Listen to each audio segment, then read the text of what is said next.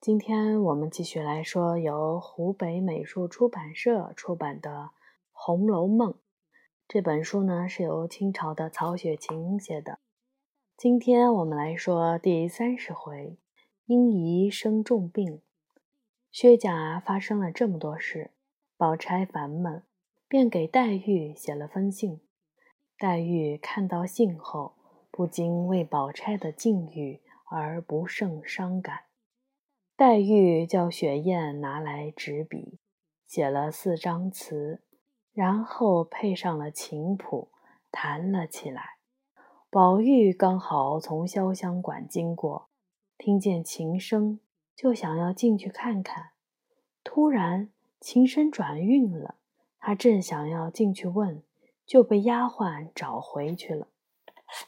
过了几天。宝玉向黛玉问起那天琴声突然转韵的事儿，黛玉说：“琴声就是心声，变化没有规律。”宝玉一时无言以对。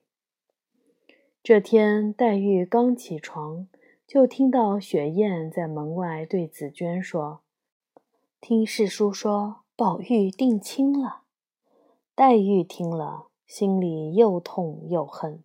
精神恍惚，又躺倒在了床上。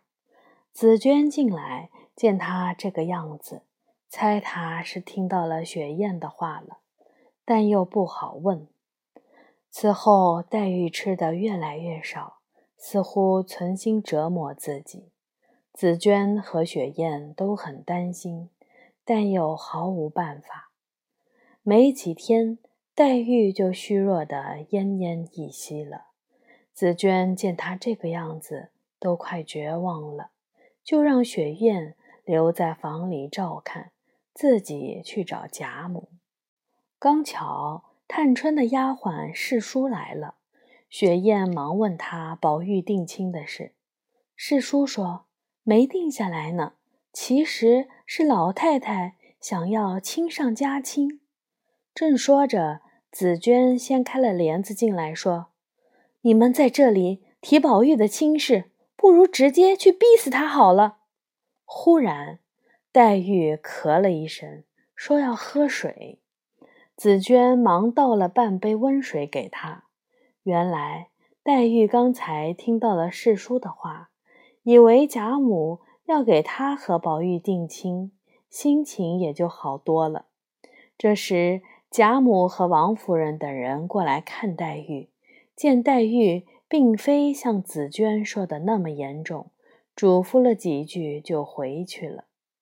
回到房中，贾母对王夫人说：“黛玉恐怕不是长寿之人，还是宝钗配宝玉最合适。不过宝玉定亲的事，不要让黛玉知道。”凤姐儿听了，吩咐众丫鬟：“宝二爷定亲的事不许乱说，如果有人多嘴，就小心自己的皮。”丫鬟们吓得大气儿都不敢出。本回结束。